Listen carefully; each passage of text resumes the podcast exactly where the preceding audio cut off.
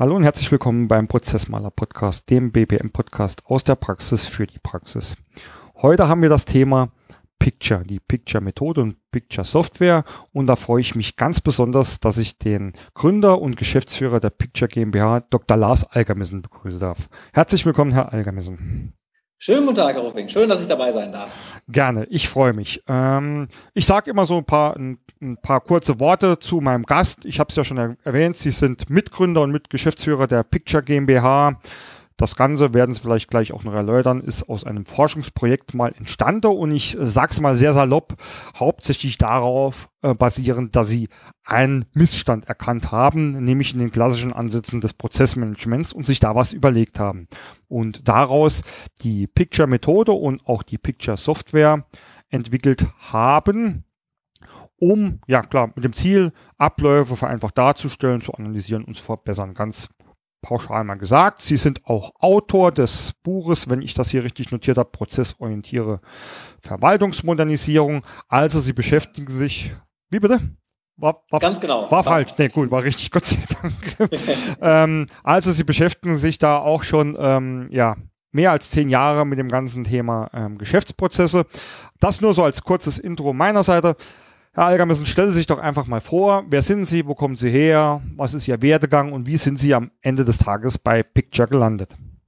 Ja, sehr gerne. Also, ja, Lars Algermissen ist mein Name, bin äh, 39 Jahre jung, von Haus aus Wirtschaftsinformatiker und ähm, habe lange Jahre an der Universität Münster im Bereich äh, Prozessmanagement und Informationssysteme erst äh, studiert und dann als äh, wissenschaftlicher Mitarbeiter geforscht und bin ja durch einen, durch einen Zufall auf das Thema Prozessmanagement im öffentlichen Sektor äh, gestoßen. Da ging es damals um eine europaweite Benchmarking-Studie ähm, der EU-Kommission zur Verbreitung von E-Government-Dienstleistungen in Europa.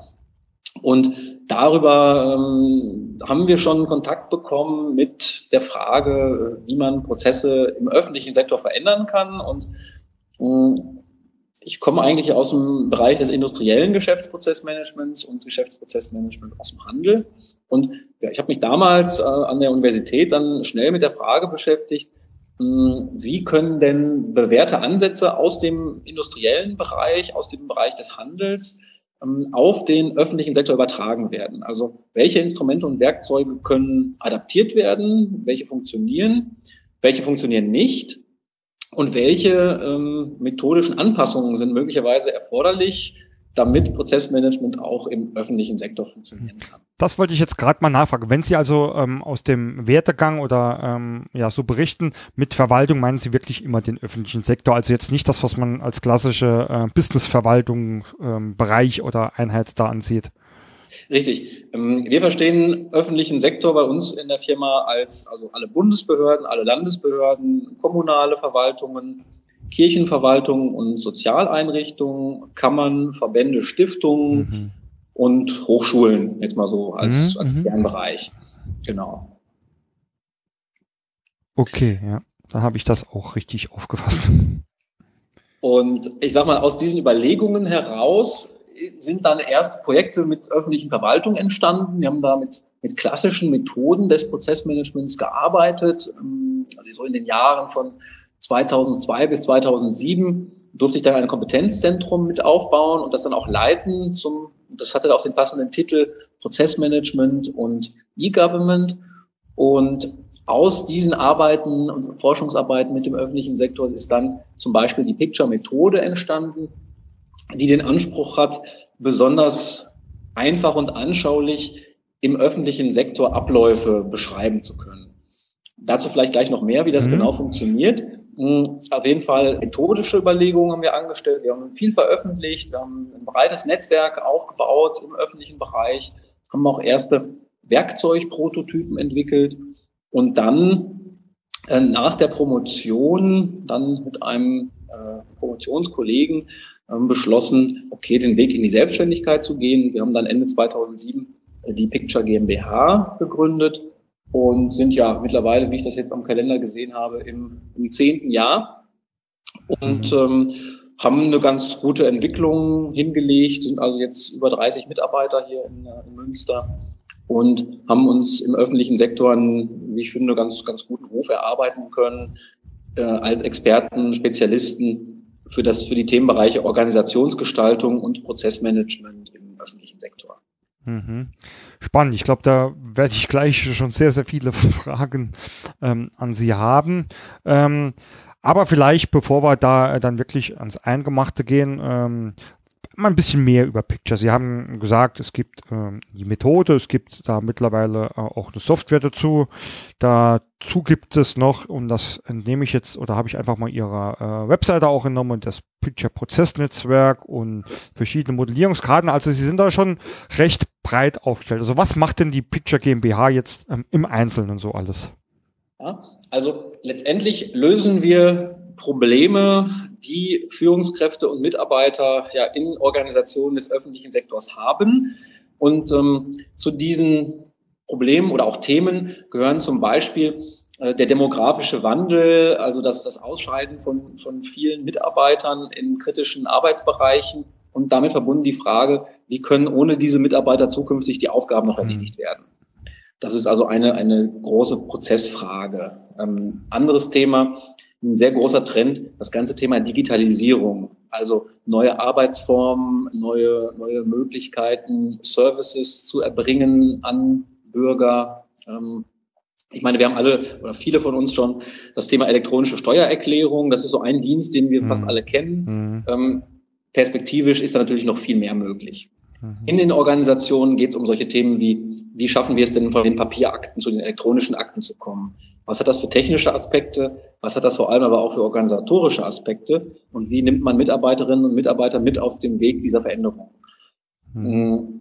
Das sind so zwei große Treiberthemen. Dann gibt es so klassische Dinge wie ähm, regelmäßig die Aufgaben, die eine Organisation erledigt, kritisch auf den Prüfstand zu stellen. Mhm. Das läuft dann häufig so unter dem Begriff Aufgaben- und Zweckkritik. Also zu fragen, von allen Dingen, die wir so tagtäglich tun, wozu tun wir die eigentlich? Was ist die Auftragsgrundlage und müssen wir die zukünftig überhaupt noch tun? Und wenn ja, müssen wir sie denn in dieser Art und Weise tun, wie wir sie jetzt tun, oder können wir sie möglicherweise anders erledigen, sodass sie möglicherweise ähm, schneller, besser, kostengünstiger mhm. funktionieren? Ähm, ein letztes Beispiel, so das klassische Thema, was so am Prozessmanagement hängt, ist natürlich die Frage, wie können einzelne Arbeitsabläufe erstmal dokumentiert werden, äh, analysiert werden und optimiert werden und zum Begriff der Optimierung, es gibt ja nicht den optimalen Geschäftsprozess, sondern eher die Frage, ähm, manchmal muss ein Prozess beschleunigt werden, manchmal soll die Rechtssicherheit erhöht werden, manchmal sollen die Kosten gesenkt werden, hm, manchmal soll die Qualität gesteigert werden. Und das sind Fragen, äh, mit denen wir uns beschäftigen und zu denen wir sowohl ja, ähm, Wissen, also Dienstleistungen anbieten, aber auch Werkzeuge haben, Softwarewerkzeuge, aber auch über sehr viel dokumentiertes Prozesswissen verfügen, mhm. was wir unseren Kunden bereitstellen, sodass wir eine, ja, eine, eine, ein Rundum-Paket an Lösungsbausteinen bieten können. Mhm. Das mhm. funktioniert ganz gut. Jetzt muss ich was fragen, die Frage brennt mir auch sowas von auf der Zunge, wenn ich ehrlich bin.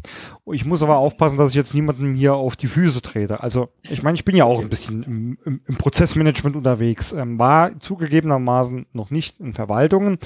Aber jetzt ist es ja meine Erfahrung, dass wenn man wohin kommt und will Prozesse dokumentieren oder irgendwas verändert, der Applaus meistens äh, sehr gering ausfällt, ja. Hinzu kommt, und dahin tendiert meine Frage, dass es ja über äh, Ver Verwaltungen und Beamtentum so gewisse Klischees auch gibt, ja. Wie ist das? Ist das, also wie kann man das vergleichen? Ist das wirklich so, dass, dass man da sagt, okay, äh, es ist natürlich vielleicht noch eine härtere Nuss, als wenn man, Sie sagen ja Industriehandel, äh, als wenn man von dort kommt, dass man sagt, da ist, da muss man noch viel mehr Nüsse knacken, um da mal durchzudringen, um da überhaupt, ähm, ja, mit den Aufgaben beginnen zu können? Ja, also es gibt, in der Tat haben Sie völlig recht, es gibt einige Besonderheiten im, im öffentlichen Sektor. Also eine Besonderheit im Prozessmanagement ist möglicherweise, dass der, und ich sage bewusst, der durchschnittliche ähm, Reifegrad, also die, die, die Entwicklung, der Entwicklungsstand des Prozessmanagements, ich sage mal im öffentlichen Sektor noch nicht ganz so weit ist wie zum Beispiel im industriellen Bereich oder im Bereich der Telekommunikation. Es gibt also sozusagen dort noch mehr Luft nach oben, weil einfach der Entwicklungsstand noch nicht so weit fortgeschritten ist.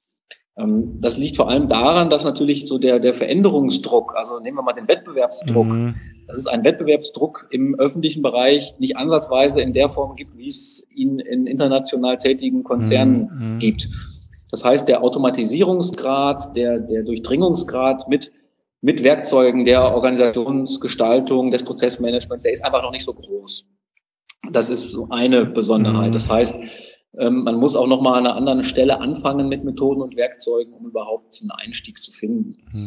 Mhm. Dann ist auch der, ähm, ich sag mal, die Notwendigkeit, tatsächlich Prozessveränderungen anzustoßen, häufig nicht so stark extern gegeben, wie es dann auch in einem wettbewerblichen Unternehmen ist. Das heißt, ab und zu gibt es gesetzliche Verordnungen. Es gab zum Beispiel mal eine EU-Dienstleistungsrichtlinie, die vorgeschrieben hat, dass bestimmte Ansprechpartner zur Verfügung stehen, die aus einer Hand Antworten geben können für mhm. verschiedene Anliegen. Das war ein Thema, wo sehr viel auf einmal in Prozessen gedacht wurde. Jetzt gibt es zum Beispiel auch viele Gesetze, laufen dann zum Beispiel unter sogenannten E-Government-Gesetzen, mhm. die es auf Bundesebene und auf Landesebene gibt. Das sind Beispiele für externe Faktoren, die dazu, dafür sorgen, dass Verwaltungen aktiv werden müssen, klar, müssen. Mhm. Die intrinsische Motivation, etwas zu tun, ist glaube ich, in jeder Organisation nicht immer ganz so einfach, weil Veränderungen müssen irgendwie angestoßen. Nee, genau darauf wollte ich auch, auch mit hinaus. Also meine Erfahrung ist ja, ähm, also ich weiß nicht, ob ich überhaupt jemanden wirklich nennen könnte, der wirklich sagt, hey, lass uns mal hier alle Komplette und Schnittstelle etc. Ähm, betrachten und anschauen.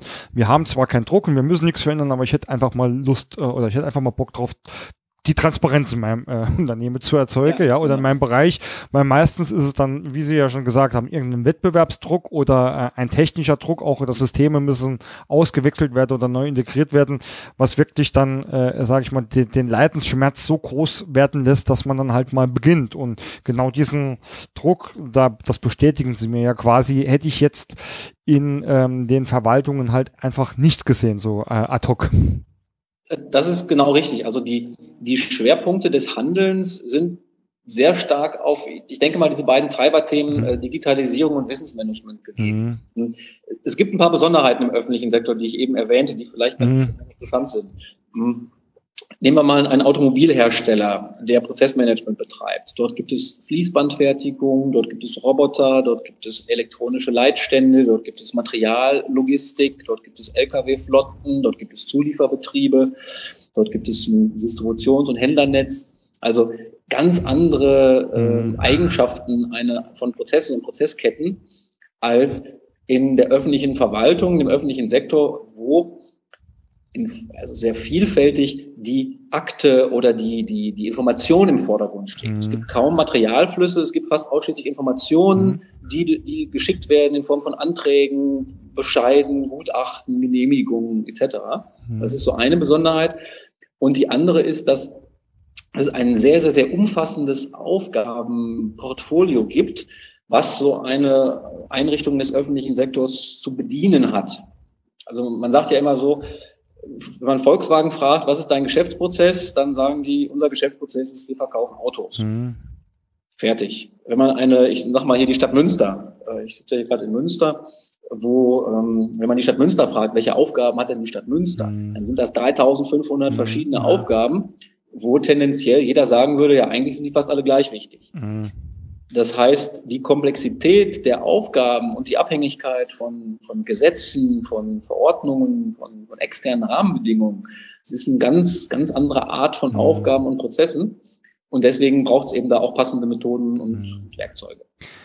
Mm, den, letzten Faktor, den ich da einfach äh, gerne auch noch ansprechen möchte, ist ja, also für mich steht ja auch der Mensch äh, immer im Mitte, inmitten eines Geschäftsprozesses, ja, egal ob er jetzt eine Maschine bedient oder ein System bedient oder die auch selbst ausführt. Und da gehört natürlich dann auch eine gewisse Veränderungsbereitschaft dazu. Und da komme ich einfach auch nochmal auf meine Erfahrung zurück.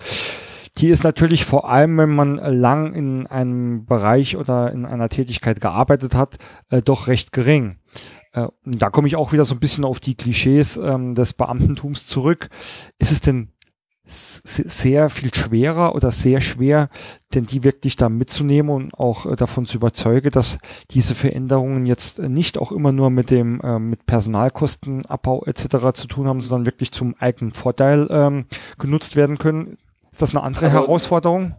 Mhm. Also das ist in der Tat eine Herausforderung. Ich glaube, das wird in jeder Organisation so sein. Und trotzdem möchte ich erstmal eine Lanze brechen für den öffentlichen Sektor und die Angestellten und Beamten, die dort arbeiten. Das heißt, es gibt sehr, sehr, sehr viele, in sehr vielen Organisationen, die ein hohes Grad, einen hohen Grad an, an Dynamik und Veränderungsbereitschaft haben, mhm. auch durch, durch alle Altersgruppen hinweg. Und trotzdem ist es so, dass natürlich diese Gruppe nicht immer 100 Prozent ist und es natürlich überall auch Mitarbeiterinnen und Mitarbeiter gibt, die sagen, ich habe 30 Jahre meine Aufgaben so und so gemacht und ich arbeite jetzt noch drei weitere Jahre, ich ändere jetzt nichts. Ja, mehr. klar. Mhm. Und wir haben die Erfahrung gemacht, in Veränderungsprozessen ist es im Grunde immer so, dass ähm, von 100 Prozent der Menschen man ein Drittel relativ schnell begeistern kann, ein Drittel ist relativ skeptisch grundsätzlich und ein Drittel ist so, so unentschieden, ne? so wie die Wähler, so der, mhm. die Unentschiedenen in der Mitte. Und wir versuchen immer so dieses mittlere Drittel noch auf die Seite der Befürworter zu bekommen, sodass wir mhm. zwei Drittel der, der Belegschaft haben, die so hinter einem Thema stehen und mit denen erstmal Nutzwerte erzeugen, erstmal ähm, Beispiele erzeugen, Pilotprojekte machen und nach und nach bröckelt dann auch sozusagen der Widerstand derjenigen, die sagen vielleicht, dass man das nicht braucht und erkennen dann, ja, okay, jetzt, jetzt machen wir doch mit. Hm. Das nee. hat sich so bewährt. Wie gesagt, ich wollte auch keinem zu nahe treten. In der Tat ähm, kenne ich auch oder über Hörensagen auch ähm, begegnet mir auch sehr oft die Aussage, dass dort gern mehr getan werden würde von Seiten der Mitarbeiter oder auch äh, von Seiten der Veränderungen. Aber man, ja, ich sage es jetzt mal bewusst so krass, e eher ausgebremst wird, ja. Ja, also das ist in der Tat so, dass ich sag mal, die, die grundsätzliche Veränderungsbereitschaft, wenn man sich das mal anguckt, vielleicht nicht so ausgeprägt ist und auch nicht so zum Teil der, der Kultur gehört, mhm. wie es das vielleicht äh, bei einem sage ich mal, dynamischen, äh, innovativen Biotechnologieunternehmen ist. Mhm. Also das ist in der Tat war auch ein anderer Organisationsauftrag. Verwaltungen mhm. verändern sich auch automatisch nicht so stark und haben ja auch den gesellschaftlichen Auftrag, durchaus auch für Stabilität zu sorgen. Mhm. Und wenn die sich jetzt zu stark und zu schnell äh, verändern, ist das auch vielleicht gar nicht gewollt ich habe zumindest das Gefühl, dass ähm, es ja in der Politik auch irgendwie angekommen ist, dass man zumindest im Bereich der Digitalisierung ja es äh, sich auch ähm, in den Verwaltungen und im öffentlichen Sektor stark verändern muss, um ja auch als Land Deutschland ähm, äh, in naher Zukunft tatsächlich noch attraktiv und wettbewerbsfähig zu sein. Ja, äh, definitiv. Also es gibt man erkennt das immer schön daran, wenn in einer Verwaltung, immer wieder eine Stadtverwaltung als, als einfaches Beispiel, wenn dort Digitalisierung vorangetrieben werden soll, dann ist so der erste Bereich, wo die Mitarbeiterinnen und Mitarbeiter hingucken, in den Stadtrat und dann mitgeguckt, arbeiten die noch mit ihren Papierakten oder haben die ihre Akten schon auf dem iPad? Mhm. Und solange die noch mit Papierakten mhm. arbeiten, ist die Akzeptanz im Haus relativ gering.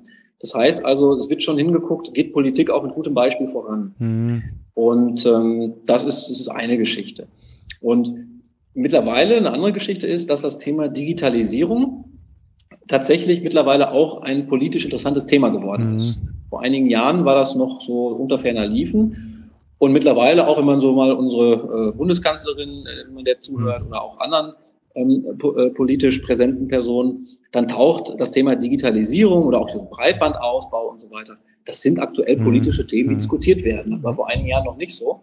Und das ist natürlich schon eine ganz gute Geschichte. Und wir beobachten, dass das Thema Prozessmanagement tatsächlich im öffentlichen Sektor immer interessanter und attraktiver wird und immer mehr auch es schafft, auf Entscheiderebene irgendwo eine Relevanz zu erlangen. Mhm. Nee, ähm, klar, das, also wie gesagt, das ähm, Gefühl hatte ich auch, auch gerade jetzt im, ähm, in der in der Wahlperiode oder in dem Wahlkampf gibt's ja durchaus ähm, mehr den einen als die, die eine, die ja äh, dieses Thema Digitalisierung auch wirklich stark in den äh, Wahlkampf äh, mit integrieren. Ähm, letzte Frage, die ich dazu dem Allgemeinen noch hätte. Wenn ich jetzt vergleiche mit, mit ähm, also es ist vielleicht schwer zu vergleichen, aber ein, ein Unternehmen oder ein Konzern, das hat mehrere Standorte oder auch mehrere Bereiche und ähm, ein großer Part ist ja da immer auch die ähm, Harmonisierung und Standardisierung. Ähm, ist denn sowas auch schon im öffentlichen Sektor angekommen? Also wir wissen ja alle, dass Bund, Land, Kommune etc., dass es ja da schon ähm, deutliche Unterschiede gibt. Aber gibt es da auch so einen Ansatz zu sagen, hey, äh, Gemeinde, ich sage jetzt bewusst oder äh, Stadt Münster, du musst jetzt, ähm, du, du, du hast jetzt hier ein Thema, aber das könnte genauso gut für die Stadt Bielefeld oder ähm, was weiß ich, Richtung Norde, Hannover etc. sein. Lass uns da mal ähm, gemeinsam Potenzial äh, ziehen oder ist das hier wirklich noch komplett ähm, außen vor, so von Bund auf Land und dann auf die Kommunen runter? Nö, also die haben, ähm, das gibt in der Tat Initiativen. Ich möchte mal einige nennen. Ein Instrument ist so das Thema Föderalismus und die damit verbundenen Vor- und möglicherweise auch manche Nachteile. Äh, dort gibt es zum Beispiel als, als Steuerungsinstrument den sogenannten IT-Planungsrat, mhm. wo ähm, zwischen Bund und Ländern und auch mit kommunaler Beteiligung so bestimmte strategische ähm, Prozess- und IT-Projekte vorangebracht werden. Mhm. Das ist so eine, eine Geschichte. Ähm, ein anderes Thema ist, ähm, es gibt eine Reihe von geförderten Modellverwaltungen. Es gibt zum Beispiel ein Projekt Modellkommune. Das heißt, da werden bestimmte Modellkommunen ausgewählt und mit Fördergeldern ausgestattet, um bestimmte Lösungen zu entwickeln, mhm, mhm. um diese Lösungen dann ganz gezielt auf vergleichbare Verwaltungen gleicher Rahmenbedingungen und Größenordnung übertragen zu können. Mhm. Ein zweites Beispiel und ein drittes Beispiel. Es gibt auch viele man würde es in, in der Privatwirtschaft würde man das Benchmarking-Ringe nennen. Mhm. Also äh, Vergleichsringe, wo bestimmte Fachprozesse, bestimmte Kennzahlen gesammelt und miteinander verglichen werden. Und das tun wir zum Beispiel als Unternehmen auch, dass wir ähm, mit, dass wir Teams bilden von verschiedenen Organisationen, die so ähnliche Aufgaben haben und dort Prozesse so beschreiben, dass sie tatsächlich auch untereinander vergleichbar werden mhm. und dann in, ich sag mal, in so ein, in so ein fachliches Benchmarking einsteigen mhm. und dadurch Hinweise für Prozessverbesserungen erarbeiten. Das wird also immer häufiger gemacht und ist einfach auch dem Thema geschuldet, dass einfach nur begrenzte Ressourcen zur Verfügung stehen in Verwaltung und natürlich jeder sagt, wir wollen das Rad nicht neu erfinden. Ja. Ich meine, es gibt äh, 4000 Kommunalverwaltungen mit eigenen Verwaltungsstandorten. Mhm. Es gibt, ähm, jedes Bundesland hat bis zu 150 Landesbehörden. Es gibt 400 Hochschulen. Also ähm, es ist schon eine Riesenmenge mhm. an vergleichbaren Organisationen, wo sich lohnt, bewährtes Prozesswesen zu übertragen. Nee, also das ähm, ist natürlich ja sinnvoll, ähm, zumindestens, also man weiß nicht, ob man es jetzt schon Framework oder Blueprint nennen kann, aber zumindestens, äh, dass man mal sagt, man muss das Rad nicht ähm, hundertmal neu erfinden. Das finde ich ja, äh, ja, durchaus positiv und begrüßenswert. Ähm, aber lassen Sie uns, Herr Alger, müssen jetzt mal auf Picture zurückkommen. Sie haben ja, ja, gesagt, Sie haben äh, sehr viel oder haben erkannt, dass so die, die klassischen Prozessmanagement-Ansätze vielleicht nicht ideal sind, vor allem im ähm, öffentlichen Sektor. Äh, wie kann man das verstehen? Oder vielleicht haben Sie irgendwie so eine Geschichte oder zwei Beispiele auf Lager, wo Sie sagen können, das war wirklich so typisch, wo ich mir gedacht habe, nee, das kann doch hier nicht funktionieren. Kein Wunder, dass das nicht klappt. Ja, ja, ich hatte so ein, ein Aha-Erlebnis. Wir hatten ein Projekt mit äh, fünf Verwaltungen hier so aus der Region, aus dem schönen Münsterland und hatten dort mit einer anderen Methodik, also mit, äh, ich darf ja keine Anbieter nennen, aber ich kann ja äh, Methoden nennen. Mhm. Also dort haben wir noch mit den sogenannten EPKs gearbeitet. Mhm. Und haben dort mal so einen, einen ganz einfachen Prozess aufgeschrieben. Das war damals die ähm, Fahrtkostenerstattung mhm. für Schülerfahrkarten. So, ne? wenn man der Schüler ist, kriegt man ja so seine Fahrkarten zur Schule erstattet. Das haben wir modelliert, beschrieben, schönes Bild gemalt und das hat natürlich lange gedauert und das Bild war drei Meter lang. Mhm. Und da haben Führungskräfte drauf geguckt und gesagt, was habt ihr denn da getrieben? Manche haben gesagt, boah, sind das viele Kästchen, mach mal, dass das weniger werden. Manche haben Bauklötze gestaunt, was das dann alles soll und was hier grüne und Rauten und Kästchen und Spalten und was diese Xe und, und diese, diese Dächer, was das alles heißen soll. Das heißt, da wurde faktisch viel Energie in die Beschreibung gesteckt. Mit dem Prozessmodell selber wurde quasi nichts gemacht, mhm. außer es zu begutachten, zu kommentieren und also es wurde kaum eine Veränderung abgeleitet, weil der, der Zugang, die Lesbarkeit, die Nutzbarkeit dessen, was da drin an Wissen versteckt ist, war nicht, war nicht zugänglich. Mhm. Und dann haben wir erkannt, worauf kommt es eigentlich an? Wir haben uns gefragt, was sind so die klassischen Optimierungspotenziale, die so, die so in den Verwaltungsprozessen stecken? Mhm. Und das sind eigentlich immer so ähnliche, sage ich mal, Wunden, wo man den Finger reinlegen kann. Das sind immer Übergabepunkte zwischen Prozessen, wo Dokumente rein und rausgehen. Mhm. Das sind immer Dinge, wo Medienbrüche sind, wo zum Beispiel gedruckt, gescannt, äh, abgetippt wird. Mhm. Das sind vielleicht auch, oder wo wird Wissen verlangt. Wissen ist an den Stellen erforderlich, wo möglicherweise fachlich und inhaltlich geprüft wird. Und wir haben dann gesagt, okay, wo versteckt sich dieses Wissen in diesen komplexen Prozessmodellen? Können wir das nicht anders visualisieren? Mhm und haben dann äh, die Picture-Methode geschaffen, entwickelt und gesagt, lass uns doch diese, diese Prozessbilder, lass uns die erstmal einfacher lesbar machen. Ähm, deswegen auch Picture-Methode, mhm. also einen bildlichen, verständlichen, intuitiven Ansatz nach dem Motto, ein Bild sagt mehr als tausend Worte. Haben wir gesagt, lass uns mal so das möglichst einfachste Prinzip übernehmen, was wir so alle kennen, so von der Kindheit her. Das ist ja so das Thema mit Bauklötzen spielen oder mit Legosteinen. Und wir haben uns überlegt, okay, was ist der Gedanke dahinter? Der Gedanke ist, mit, mit standardisierten, hilfreichen Bausteinen zu arbeiten, die wiederverwendbar sind, mit denen man wunderbar auch alles bauen kann. Mhm. Und haben uns dann mehrere hundert Verwaltungsprozesse angeguckt in den unterschiedlichsten Prozessmodellierungsmethoden, also von, von EPK über BPNN hin zu Petri-Netzen. Mhm. Also, also alles, was man sich so vorstellen kann, ähm, analysiert und geschaut, gibt es, gibt es fachlich wiederkehrende Dinge, die immer wieder auftauchen.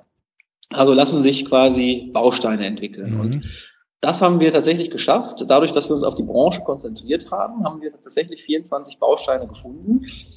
Und das sind so Bausteine wie, also, also es gibt so Bausteine aus dem Bereich inhaltliche Prüfung, ja, aus dem Bereich Verwaltungsarbeit. Da ist sowas drin wie inhaltliche Prüfung, formelle Prüfung, äh, Sichtung von Dokumenten, Dokumentenstudium, sowas, Entscheidungen treffen.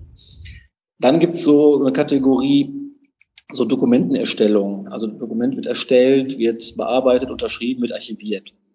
Dann gibt es sowas wie Koordinationsbausteine, also wo wird eine Rückfrage gestellt, wo wird Beratungen durchgeführt ähm, und so weiter.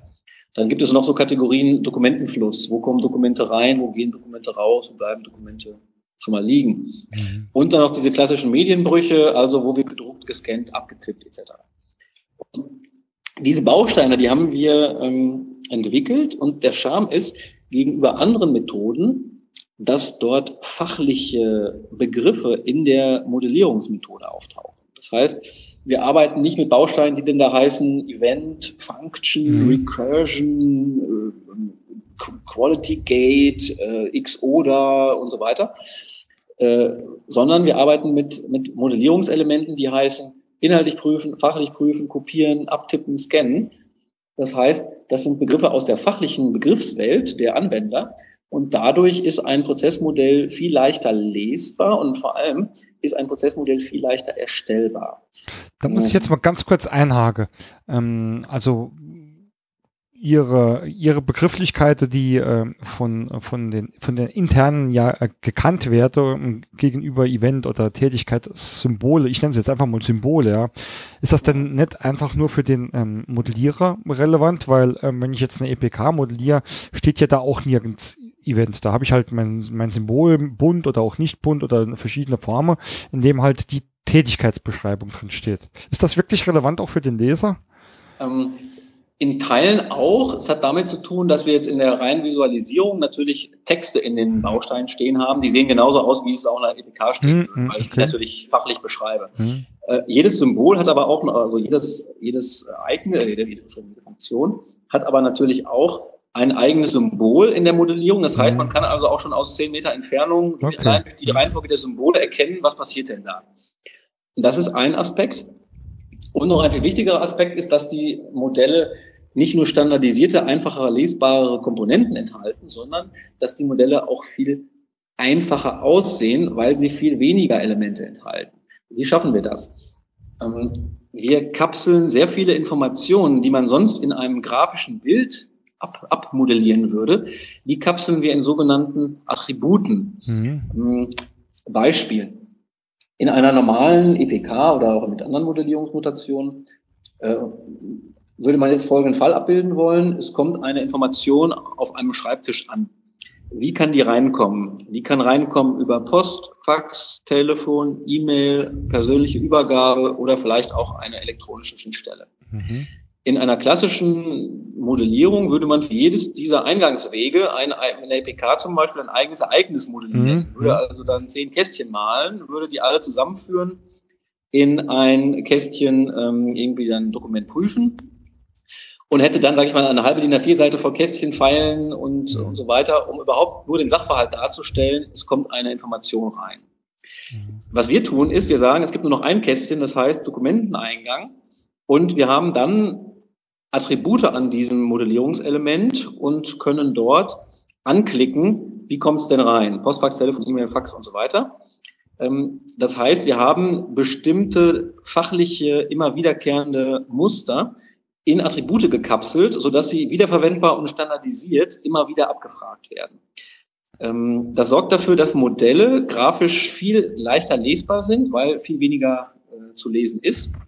Und äh, diese Modelle einen viel höheren Informationsgehalt haben, weil ich nicht mehr Informationen in dem Bild versteckt habe, sondern in Attributen, die in der Datenbank liegen, die ich dann später auch automatisiert auswerten kann. Da, da würde ich jetzt ganz provokant ähm, einfach mal entgegne, weil es sind Diskussionen, ich finde die gut, ich finde diese Diskussionen auch gut, weil ich habe ähm, ich habe diese Dis Diskussionen auch sehr oft, nämlich was gehört denn wirklich in so ein Bild mit rein? Also ich muss auch dazu sagen, ich bin nach wie vor ein großer Anhänger der äh, EPK, wobei ich die wahnsinnig großen Nachteile und äh, viele davon haben sie eben auch schon selbst angesprochen, auch kennen und ähm, weiß, ja. Aber ähm, ich habe immer eine Diskussion, drüber und ich sage immer, wenn ich in einem Bild etwas direkt nicht erkenne, muss ich mich auch immer fragen, ist diese Information denn wirklich wertvoll oder muss ich sie überhaupt dokumentieren? Ob es jetzt in, ähm, in Attributen ist, ja, gibt's ja auch andere Tools oder Methodiken, die das auch können. Oder was ja immer eine sehr beliebte ähm, ähm, Maßnahme auch ist, dann hängt man mal schnell noch ein Dokument mit dran oder sonst was, ja, also nutzt den Anhänger oder sonst was. Und ich frage dann immer, wenn diese Information nicht so wichtig ist, dass sie den Prozessfluss ähm, irgendwie beeinflusst oder steuert, muss ich sie denn überhaupt erfassen? Oder um es mal auf Ihr jetziges Beispiel zu übertragen, wenn ich da einfach dann auch in der EPK nur einen äh, Eingang hätte, der da heißt ähm, Dokument eingegangen und ich sage einfach, es ist vielleicht gar nicht wichtig, wichtig zu wissen, woher das kommt, reicht mir das denn nicht schon? Also äh, das ist in der Tat richtig. Also das Szenario, wie ich es gerade beschrieben habe, ist immer unter der Annahme, diese Information ist für mich mhm. relevant. Mhm. Und wenn sie für mich relevant ist, dann hat es sich bewährt, allein vom Modellierungsaufwand her mhm. eher mit Attributen zu arbeiten, mhm. als jedes explizit nochmal als grafisches Element, weil es einfach schneller anklickbar ist. Ich muss nicht immer wieder 500 Mal bei 500 Modellen jedes Mal wieder 10 Kästchen irgendwo reinziehen. Mhm. Ähm, es ist einfach effizienter. Natürlich gibt es Fälle, wo ich diese Information gar nicht brauche. Dann ähm, ist immer die Frage des Modellierungszweckes das Thema. Und das ist auch noch eine interessante Geschichte. Hm, das Thema Modellierungszweck. Es gibt viele Methoden, nehmen wir mal die EPK, mhm. die ja aus dem industriellen Bereich kommt und so den Anspruch hat, auch Prozesse wirklich sehr, sehr fachlich in die mhm. Tiefe und sehr präzise definieren zu können. Viele, viele wünschen sich sogar auch eine automatisierte Modelltransformation mhm. von Prozessmodellen in IT. Also das ist so eine Welt, mit der wir regelmäßig zu tun haben. Absolut, ja. Ähm, die andere Welt, mit der wir zu tun haben, ist eher so die Welt derjenigen, aus der Sicht der Organisationsgestaltung, mhm. also eine, eine, eine, eine Organisation mit 2000 Mitarbeitern möchte wissen, welche Aufgaben haben wir, welche Prozesse mhm. haben wir, wer ist zuständig. Die möchten wissen, was, was sind die wichtigsten Eigenschaften der Prozesse. Wie sind die grob strukturiert? Was, was ist das ein mhm. komplexer Prozess? Ist das ein einfacher Prozess? Wer, wer ist zuständig? Wie häufig kommt das vor? Also ein, ein viel, viel weniger Informationen pro Prozess, aber ein, ein viel höherer Bedarf eine große Menge von Prozessen so zu dokumentieren, dass sie einheitlich und vergleichbar sind. Und das ist so eine gewisse philosophische Frage, auch eine Frage des Modellierungszwecks. Und mhm. wir haben uns mit der Methodik und diese ba diesen Bausteinen eben vor allem so positioniert, dass man diese, ähm, diese, diese Prozessdokumentation in der Fläche besonders mhm. effizient mhm. hinbekommt. Ähm, ich sage immer, wenn man mit Legosteinen was baut, dann kann man das gut austauschen. Also wenn sich zum Beispiel Kinder treffen und bringen ihre Legosteine mit, dann können die sofort miteinander spielen. Die brauchen kein Methodenhandbuch oder einen mhm. Workshop machen vorher, sondern es kann sofort losgehen. Und das ist eben auch ein Charme dieser Art der Herangehensweise bei der Prozessmodellierung. Man kann, wenn der Modellierungszweck darin besteht, flächendeckend oder in einem großen Umfang Prozesswissen mhm. zu erarbeiten, dann kann man durch die Picture-Methode sehr gut mit dezentralen Teams arbeiten, auch mit vielen verschiedenen Personen wissen erarbeiten. Und trotzdem passt es relativ gut am Ende zusammen. Hm. Bei anderen Methoden bin ich eher darauf angewiesen, mit, mit, einem, mit sehr intensiven Konventionenhandbüchern zu arbeiten und eher mit einem sehr zentralen Prozessmodellierungsteam. Da bin ich absolut bei Ihnen. Also ähm, ich sehe das genauso, dass ähm, die EPK hauptsächlich Sinn macht, wenn es wirklich äh, darum geht, sehr detaillierte Abläufe zu, ähm, zu visualisieren oder auch zu analysieren ähm, oder ähm, wo ich halt sehr gute Erfahrungen damit mache. Das ist aber auch mit eines meiner größten Themen, äh, tatsächlich ähm, Abläufe zu automatisieren. Ähm, das ist aber auch, ich glaube, also ich will mich um Gottes Willen auch gar nicht mit Ihnen über ähm, ähm, Notationen oder sonst was streiten. Also ich glaube, das ist auch immer so ein, so, ein, so ein Stückchen, ähm, was man präferiert. Ja, mittlerweile schwört alles ja auf BPMN. Äh, da sage ich zu meinen ähm, Klienten immer, wenn ihr mal ähm, automatisieren wollt, werdet ihr wohl nicht drum rumkommen oder macht das wahrscheinlich Sinn, weil sie einfach am besten geeignet sind, die dann auch mit ein bisschen IT-Know-how äh, da in diese Tools mit reinzubringen. Ähm, nichtsdestotrotz, äh, aber auch haben sie jetzt mein Interesse geweckt, vor allem in die Frage, wie sie es aufbauen. Also wenn ich jetzt ähm, mal von einer klassischen oder von einem klassischen Prozessmanagementsystem oder Prozessarchitektur oder wie man es immer auch nennen äh, möchte, äh, komme und sage, okay, ich baue mal hier ähm, eine Prozesslandschaft auf, da steht ja oben meist dann die Prozesslandkarte und ich ähm, begebe mich äh, Ebene für Ebene dann ähm, an die an die Details, ja, egal wie viele Ebenen das sind. Ähm, wie läuft das über Picture? Bildet da Picture, also bei der EPK ist es ja meistens so, Prozesslandkarte, dann macht man noch ein, zwei, vielleicht maximal mal drei Layer Wertschöpfungskette dazu und irgendwann kommen noch ein, zwei Ebene EPKs, wo man wirklich die detaillierten Abläufe beschreibt. Äh, wie ordnet sich die Picture-Methode äh, da ein? Also im Grunde gibt's die Standarddinge, die wir so kennen. Also wir arbeiten auch natürlich mit Prozesslandkarten. Ähm, wir haben auch die Möglichkeit, Prozesslandkarten zu verfeinern. Also eine nächste mhm. Ebene würde zum Beispiel auch so dieser der Wertschöpfungskettendiagramm-Ebene mhm. aus der ARIS-Methodik mhm. äh, entsprechen. Und äh, letztendlich kommt irgendwann auch natürlich das Prozessmodell, was auf den, was auf den Bausteinen basiert. Wir haben allerdings eine entscheidende Komponente zusätzlich, die es in vielen anderen Ansätzen vielleicht nicht in der Form gibt. Und zwar haben wir ein Konstrukt, das nennen, bezeichnen wir als sogenannten Prozess Steckbrief mhm. und ähm, haben eine, jetzt in unserem Werkzeug eine Komponente, mit der man eine, ein Prozessregister einer Organisation aufbauen kann, in dem bis zu mehrere tausend Prozess Steckbriefe hinterlegt. Register in, im Sinn von einem Dokumentenmanagementsystem oder äh, wie kann ich das jetzt verstehen, was das Register? Im Grunde ein, ein Datenbank, stellen Sie sich vor, ähm, die einzelnen, eine Bücher, stellen sich eine Bücherei vor mhm. und die einzelnen Bücher in der Bücherei, die im Regal stehen, mhm. das sind die Prozessmodelle. Ah, okay. das, das Katalogsystem, in, mhm. in dem Sie recherchieren und die für Sie mhm. interessanten Bücher rausfinden, das ist sozusagen das Prozessregister. Oh, okay, ja. Und der, der Plan in der Bücherei, was auf welchem Stockwerk ist, das wäre die Prozesslandkarte. Mhm, mhm, ähm, so, und das, was wir jetzt in diesem Prozessregister hinterlegt haben, diese Steckbriefe, das ist ein entscheidendes Führungs- und Steuerungsinstrument, gerade für Organisationen, die sehr, sehr, sehr viele Prozesse haben und irgendwie alle gleich wichtig sind. Mhm. Die stehen nämlich vielfach vor dem Problem der Priorisierung. Mhm. Und diese Prozesssteckbriefe kann man sich so vorstellen, wie so ein wie so ein, ein, ein Deckblatt, in dem man den Prozess aus einer Blackbox-Sicht beschreibt. Also man guckt von außen auf den Prozess und beschreibt, wie heißt der, wer ist zuständig, wie häufig kommt der vor, was geht rein, was kommt raus, mhm. welche Ressourcen werden möglicherweise noch mhm. dafür verwendet, mhm. Wie riskant ist der Prozess? Wie strategisch wichtig ist der? Ist das ein Führungsprozess, ein Kernprozess, ein okay. Serviceprozess? Ja, ja, welche, ja. welche, Kundengruppen hat dieser Prozess ähm, und so weiter? Es sind also und, quasi diese, diese klassischen Informationen, die man so auch aus Prozesssicht im Modell äh, kennt. Ja, also wer macht was wann, ja. Also wer macht genau. was. Was er macht, wird ja dann äh, offensichtlich durch diese Bausteine äh, mit, ähm, mit abgebildet. Aber hier kommen dann also äh, noch sämtliche zusätzliche zusätzliche Prozesssicht, die interessant sein könnte, äh, äh, mit, mit rein.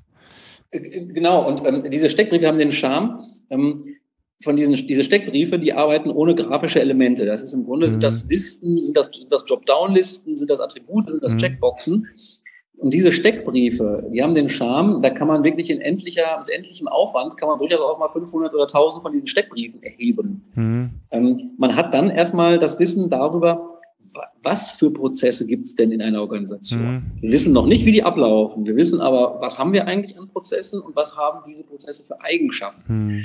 Und entlang dieser Eigenschaften kann dann eine, eine Führungskraft, ein, ein Prozessmanager entscheiden, welche Prozesse, nehmen wir an, wir hätten 1000 Prozesse, was sind die Top 10? Hm. Nach welchen Kriterien würden wir uns aus 1000 Prozessen 10 raussuchen?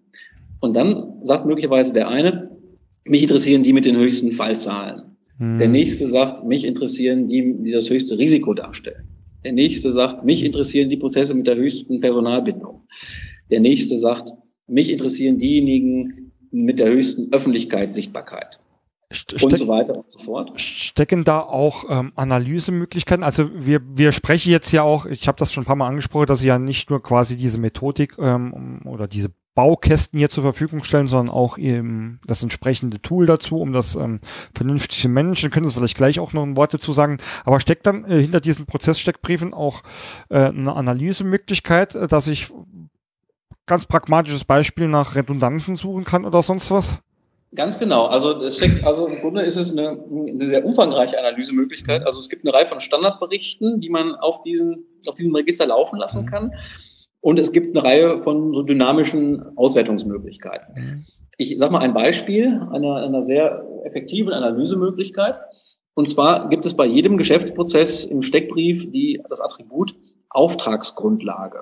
Dort wird hinterlegt, zu welchem Zweck diese Aufgabe durchgeführt wird. Mhm. Und wir haben ganze Projekte, die zum Beispiel sich damit beschäftigen, welche Prozesse brauche ich denn, welche nicht. Und wir hatten tatsächlich ein Projekt, dort wurden 800 Prozesse identifiziert. Ähm, die Führungskräfte hatten den Auftrag, das Attribut zu füllen, Auftragsgrundlage. Und da ist es Führungskräften, äh, bei, bei 68 Prozessen, mhm. ist es Führungskräften innerhalb von zwei Wochen nicht gelungen herauszufinden, warum die das überhaupt machen. So. Das glaube ich aufs Wort. Genau, ne? So, und das Schöne daran ist, ähm, um, und dann wurden diese Prozesse, das, das, haben wir dann gemacht wie bei der Wehrpflicht, die haben wir dann erstmal ausgesetzt mhm. Äh, und dann sind sie dann irgendwann so verschwunden. Und hat ungefähr eine Dreiviertelmillion Euro eingespart, einfach dadurch, dass nichts mehr getan wurde in dem Bereich. Der Charme ist, wir haben dafür, wir haben da zwar Prozessmanagement betrieben, wir haben aber nicht ein einziges Prozessbild gemalt. Und das ist ein, ein, ein Charme oder beziehungsweise ein, eine Stärke dieser, dieses, dieses Ansatzes der Steckbriefe und des äh, Prozessregisters. Hm. Mm, und es gibt noch eine Reihe von anderen Beispielen, aber ähm, die, die Kunst des äh, Weglassens ist, die Kunst des Weglassens ist einer meiner neuesten Lieblingsbegriffe. Der passt hier wahrscheinlich sehr, sehr gut.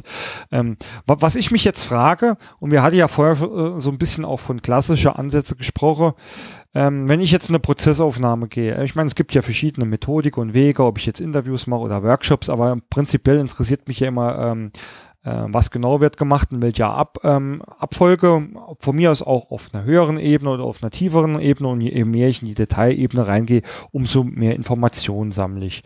Und wenn ich jetzt nur mal wirklich ähm, äh, eine ganz rudimentäre Prozessaufnahme mache, ist das ja schon recht aufwendig. Mhm. Jetzt hätte ich mich gefragt, diese Prozesssteckbriefe aufzunehmen. Ist das nicht sehr, sehr aufwendig? Wie, macht man das? Es, es, geht das über die klassischen Interviews oder Workshops oder ähm, sind die dann wirklich so gestrickt, dass man sagen kann, hallo hier Facharbeiter Müller, hier ist dein Steckbrief, füll einfach mal aus.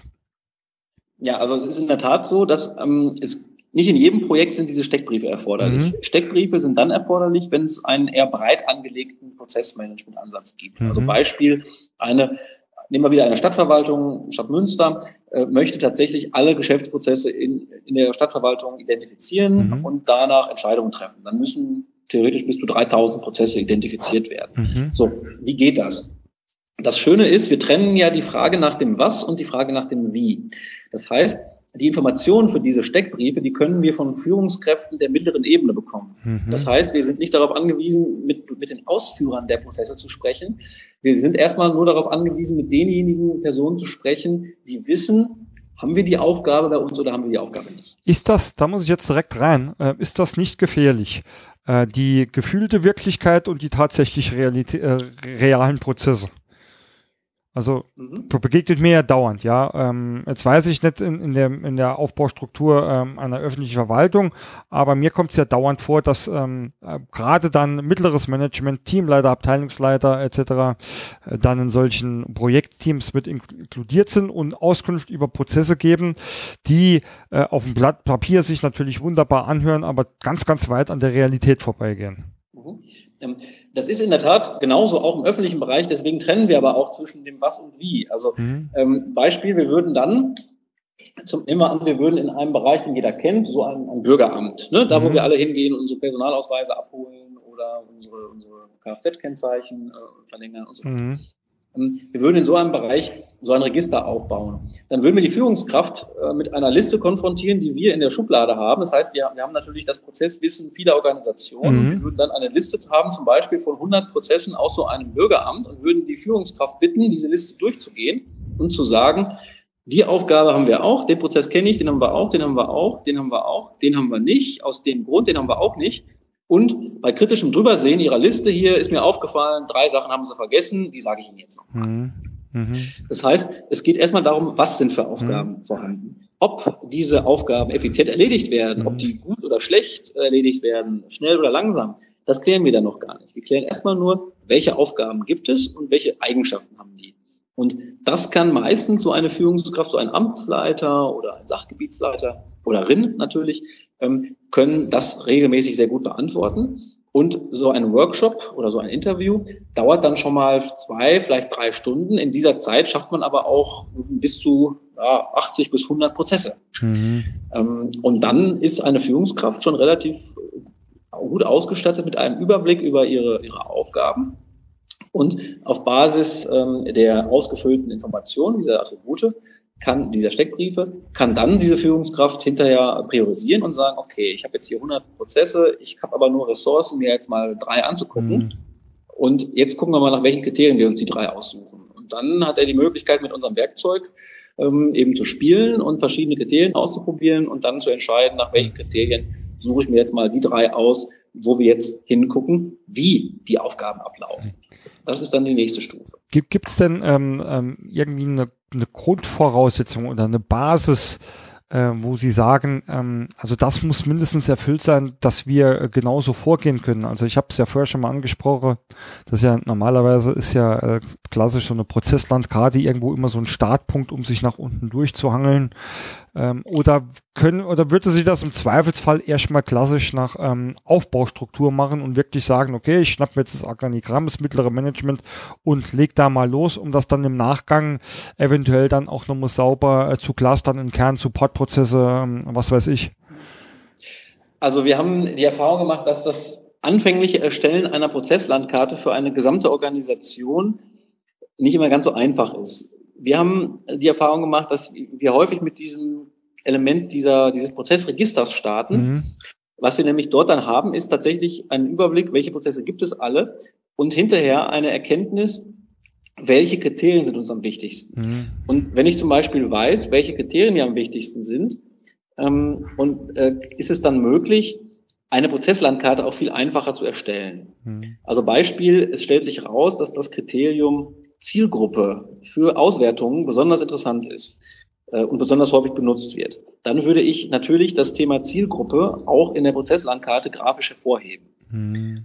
Das heißt, wir haben eher so einen, einen Startpunkt, der so auf dieser Ebene dieser sogenannten Prozessregister mhm. und der mhm. Prozesssteckbriefe startet. Und je nach Projektkontext arbeiten wir uns dann weiter entweder in Detailbeschreibungen von einzelnen Prozessen oder in die äh, Erstellung einer übergreifenden mhm. Prozesslandkarte gibt ja, also äh, finde ich ähm, interessant, weil gibt ja eh, also ob jetzt Top-Down oder Bottom-Up, ähm, ich finde es halt auch in, ich jetzt ja eher, der ja eher in klassischen Ansätzen unterwegs ist, halt auch immer wichtig, dass wenn man so ein, ich nenne es jetzt einfach Prozessmanagement-System neu aufbaut, ähm, dass es auch wichtig ist, welche Strategie steckt dahinter oder was will man überhaupt damit erreichen. Ähm, weil ich merke halt auch einfach oft, das ist gar nicht so, so wirklich klar. Oft dann sagt, da heißt es einfach, oh, da gibt es ein schönes Tool, komm, lass uns das machen, dann dokumentieren wir mal ein bisschen.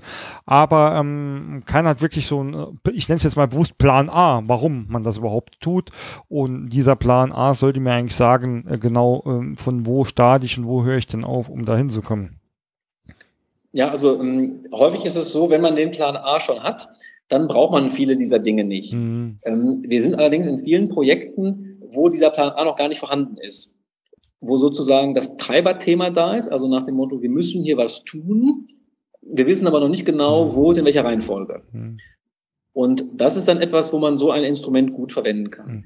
Wenn schon, wenn schon klar ist, wo etwas zu tun ist, also nach dem Motto, der, der Elektron, der, der Rechnungsworkflow funktioniert nicht, guckt euch mal die Rechnung an dann brauche ich wenig, weder eine Prozesslandkarte noch so ein Prozessregister, dann gehe ich natürlich sofort hin und modelliere den Rechnungsprozess. Klar, also wenn natürlich schon äh, irgendwas besteht, ist das dann meistens auch einfacher oder auch äh, in den ähm, nicht öffentlichen Sektoren, dann weiß man ja oder ahnt schon, wo hier irgendwo ähm, ja Analysebedarf herrscht oder wo es wirklich kränkelt, ja, und kann dann ähm, im besten Fall schon von äh, einer, naja, halbwegs, ähm, halbwegs dok dokumentierten Situation äh, losstarten, muss da nicht nochmal von null anfangen. Mhm, ja. Ich möchte ganz kurz nochmal auf Ihr Tool zu sprechen kommen. Ähm, vielleicht auch jetzt für die Hörer. Ähm, ich hab, bin ja immer noch ähm, oft in Visio unterwegs, weil einfach viele unserer kleinen Kunden keine Tools haben, könnte ich denn mir die Picture-Bausteine für Visio besorgen? Oder bin ich eigentlich, wenn ich diese Methodik anwende, immer auch irgendwo auf Ihr Tool angewiesen?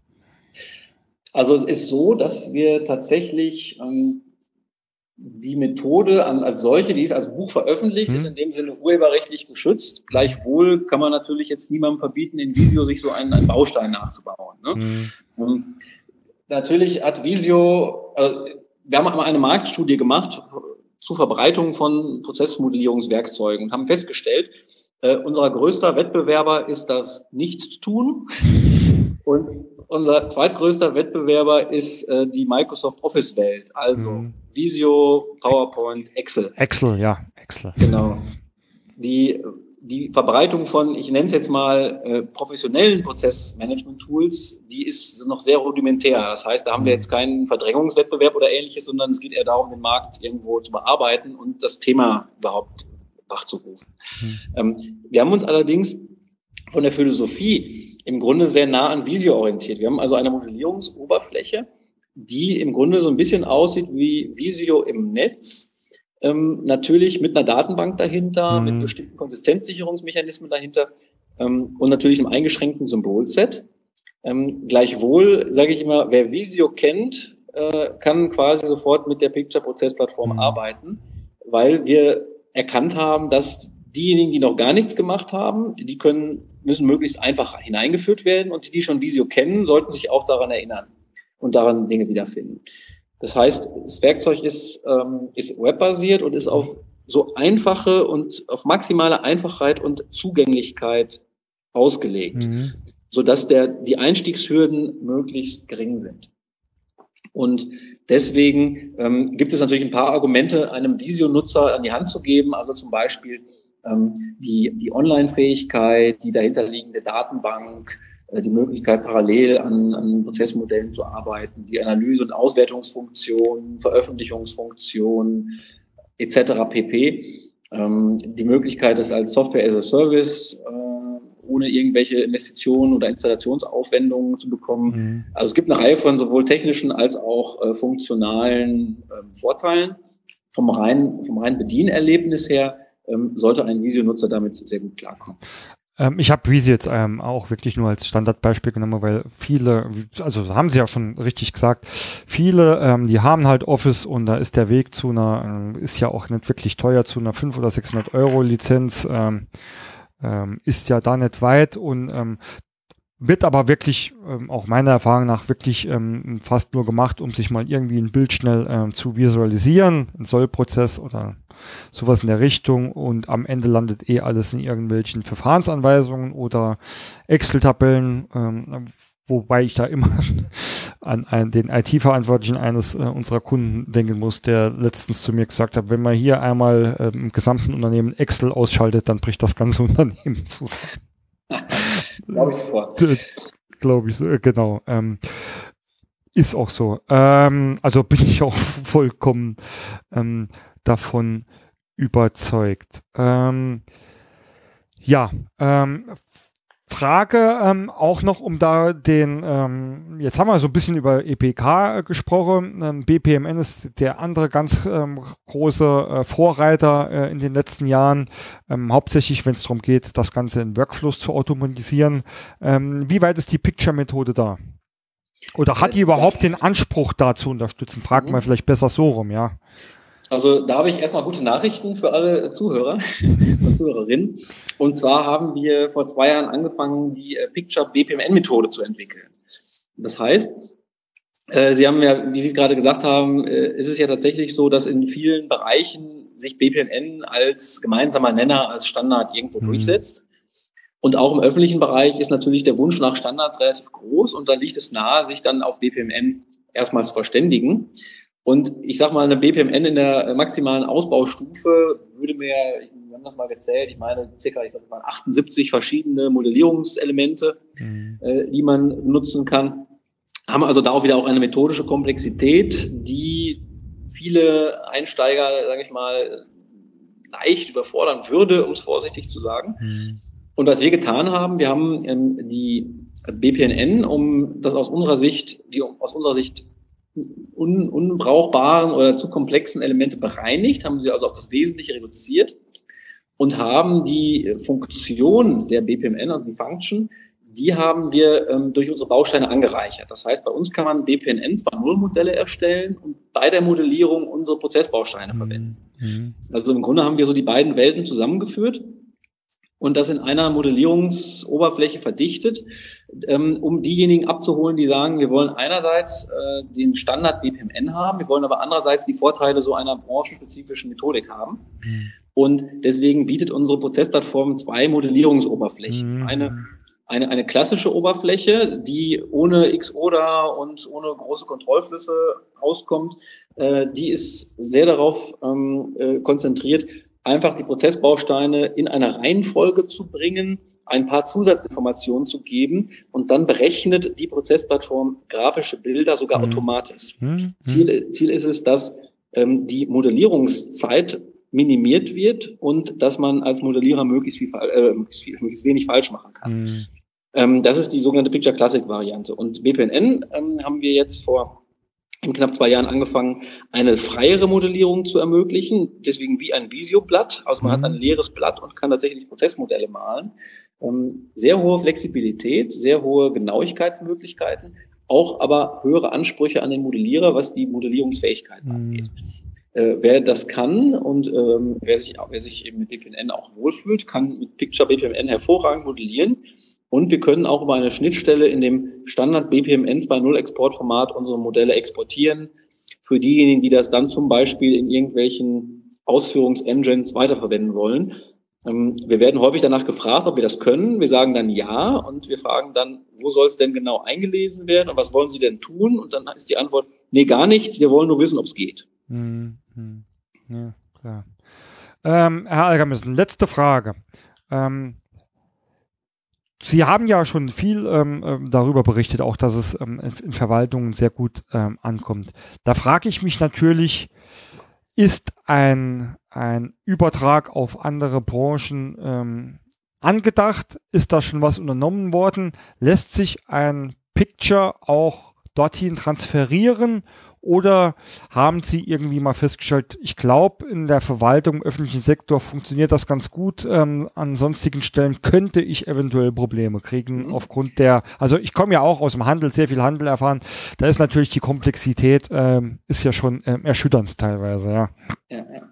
Also ähm, vielen Dank für die Frage. Das äh, bin ich auch schon häufiger gefragt worden und ich habe ähm, immer wie folgt geantwortet. Prinzipiell ist die Picture-Methode und der Ansatz im einer Vielzahl weiterer Branchen verwendbar. Klammer auf, nicht alle, Klammer zu. Also in welchen Branchen ist sie denn prinzipiell äh, verwendbar? Das sind alle Branchen, die so ähnliche Eigenschaften haben wie der öffentliche Sektor. Also informationslastige Prozesse, also informationsdokumentenorientiertes Arbeiten, wenig Materialflüsse und so, sag ich mal, Robotersteuerung, elektronische Leitstände etc. Also nehmen wir mal den Beispiel der Versicherungsbranche. Ähm, die ist hochgradig geeignet, dort ähm, auch mit Picture zu arbeiten. Nehmen wir mal die Bankenbranche. Nehmen wir mal so den Bereich Gesundheitswesen, also Krankenhausverwaltungsbereiche, Krankenkassen, Abrechnungsstellen. solche, solche Branchen sind, sind hochgradig geeignet. Dort haben wir auch, haben wir auch Anfragen. Andere Branchen, wie zum Beispiel, ähm, ich sag mal, das ganze Thema so Agenturgeschäft mit sehr, mit sehr projektlastigen Arbeit mhm. oder eben Industrieproduktionsunternehmen, Pharma, Forschungsprozesse oder auch kreative Prozesse im Bereich äh, Kunst, Kultur und so weiter. Ähm, äh, das sind Bereiche, wo es andere Methoden, Techniken gibt, wo wir sagen würden, kann man vielleicht ausprobieren, kann vielleicht auch nützlich sein, ist aber nicht der, der dedizierte Mehrwert. Und also da ist man weitere Branchen, aber nicht alle. Warum sind wir jetzt nicht noch auch in den anderen Branchen unterwegs, wo es sich eignet? Das hat jetzt weniger methodische Gründe, das hat jetzt eher ähm, Gründe, die mit unserer Unternehmensmission und unseren Kapazitäten zu tun haben. Mhm. Und zwar haben wir als Unternehmen so den Anspruch zu sagen, wir möchten, dass der öffentliche Sektor in Deutschland gut funktioniert. Warum? Weil er die Basis ist für eigentlich alle anderen Dinge, mhm. die hier im Land passieren. Und wenn wir den öffentlichen Sektor stärken, dann tun wir eben was fürs Gemeinwohl und auch was für den gesellschaftlichen Auftrag dieser Organisationen, denen, denen wir helfen. Und deswegen sagen wir erstmal, der öffentliche Sektor ist unser Fokusgebiet. Plus was unser Marketing, unser Vertrieb, unser, unser, unser gesamter Außenauftritt angeht, ist es eben ein Riesenunterschied, ob man jetzt im Versicherungssektor oder im öffentlichen Sektor unterwegs ist. Auch wenn die Werkzeuge da genauso funktionieren, sind mhm. eben äh, Messen, Vertriebswege, äh, Mitarbeiterprofile, Erfahrungshorizonte, Themen ganz andere. Und da haben wir uns entschlossen, als Unternehmen uns eben auf den, auf den einen Sektor zu konzentrieren, wo wir wirklich gut sind, wo wir Spezialisten sind und äh, wenn Anfragen aus anderen Sektoren kommen, dann können wir die gerne mitbearbeiten, dann würden wir aber das eher mit Partnern dann angehen. Nee, finde ich auch ein guter Ansatz bewährt sich, glaube ich, momentan ähm, eh in vielen Bereichen, dass man sich da eher spezialisiert als äh, mit dem Bauchladen darum rennt. Herr Algermissen, normal hätte ich mir hier noch notiert ein Fallbeispiel, wie man Picture optimal einsetzen kann. Da haben Sie aber schon so viele gute Ansätze ähm, ja, genannt, dass ich einfach überspringe und Sie zum Abschluss einfach noch drum beten würde, wenn Sie einem Unternehmen und bleiben wir dann halt einfach mal bei der öffentlichen Verwaltung, die jetzt gerade sich verschiedenen Herausforderungen ähm, ja, widmen müssen, drei Tipps geben würden. Welche drei Tipps wären das in Bezug vielleicht natürlich aufs Prozessmanagement? Ja, sehr gut. Drei Tipps. Oh, es dürfen auch zwei sein. Mit, ja, okay, mit ja, dürfen es auch vier sein. Also, erstmal ein, ein erstmal erkennen, dass das Thema Prozessmanagement nicht neu ist, sondern dass das, was dahinter steckt, eigentlich schon immer Teil der Aufgabe war und es jetzt einfach nur noch mal vor die Klammer gezogen wird. Also ja. keine Angst davor zu haben, dass es irgendwas total Neues ist, sondern Prozesse gab es schon immer und schon immer mussten Führungskräfte sich mit Abläufen und Strukturen in ihrem Zuständigkeitsbereich beschäftigen. Also da ist jetzt, es ist kein neues Thema, es wird jetzt nur mal anders verpackt. Amen. Also, das, das, kein, sag, ich nur Amen. Also keine Angst haben, äh, es ist erstmal alles schon da und jetzt machen wir es nochmal ordentlich. Ähm, Nummer zwei, mh, hm, ein Tipp, wenn man einsteigt, mit kleinen Erfolgen anfangen und noch nicht sofort die großen Räder drehen. Hm, wir haben die Erfahrung gemacht, wenn man, wenn man Akzeptanz schaffen will, ist es wichtig, bei den Mitarbeitern an der Basis zu sein, sich die Sorgen und Nöte anzuhören und dann auch viele kleinere Prozessverbesserungen erstmal umzusetzen, um Akzeptanz zu schaffen für die großen Fische. Und das wird vielfach vernachlässigt, dass gesagt wird, wir machen jetzt das ein Riesenthema und jetzt müssen alle mitziehen und wundern sich, dass es nicht geht. Also mhm. wirklich kleine Verbesserungen an der Basis schaffen, um Akzeptanz herzustellen. Also klein, klein anfangen für Akzeptanz. Und, und das Dritte, natürlich ähm, irgendwo sich einen Plan erstellen, irgendwo einer, einer Strategie verfolgen und ähm, sich überlegen, passen die Ressourcen, die ich habe und die Werkzeuge, die ich mir auswähle, passen die zu meinen Vorstellungen über die Ziele. Und das wirklich abgleichen, sich einen Plan machen und den dann systematisch und auch über durchaus langen Zeitraum durchziehen. Ähm, vier bis ähm, vier bis fünf Jahre dauert das tatsächlich, bis ein Prozessmanagement richtig ausgerollt ist und auch die Geduld bewahren. Das wäre so mein letzter Tipp. Geduld bewahren, das äh, finde ich, ist ein, ein schöner Abschluss. Ähm, da mangelt's, also na, man muss das ja schon sagen, kenne ich ja auch, dass da gedacht wird, jetzt, jetzt haben wir den Entschluss gefasst, dass wir uns um Prozesse kümmern und da ist ja in zwei Wochen ist ja die Welt wieder gut und ähm, ja, das ist dann, glaube ich, bisschen falsch, äh, falsche Erwartungshaltung. In diesem Sinne finde ich wunderbare äh, drei Tipps zum Abschluss.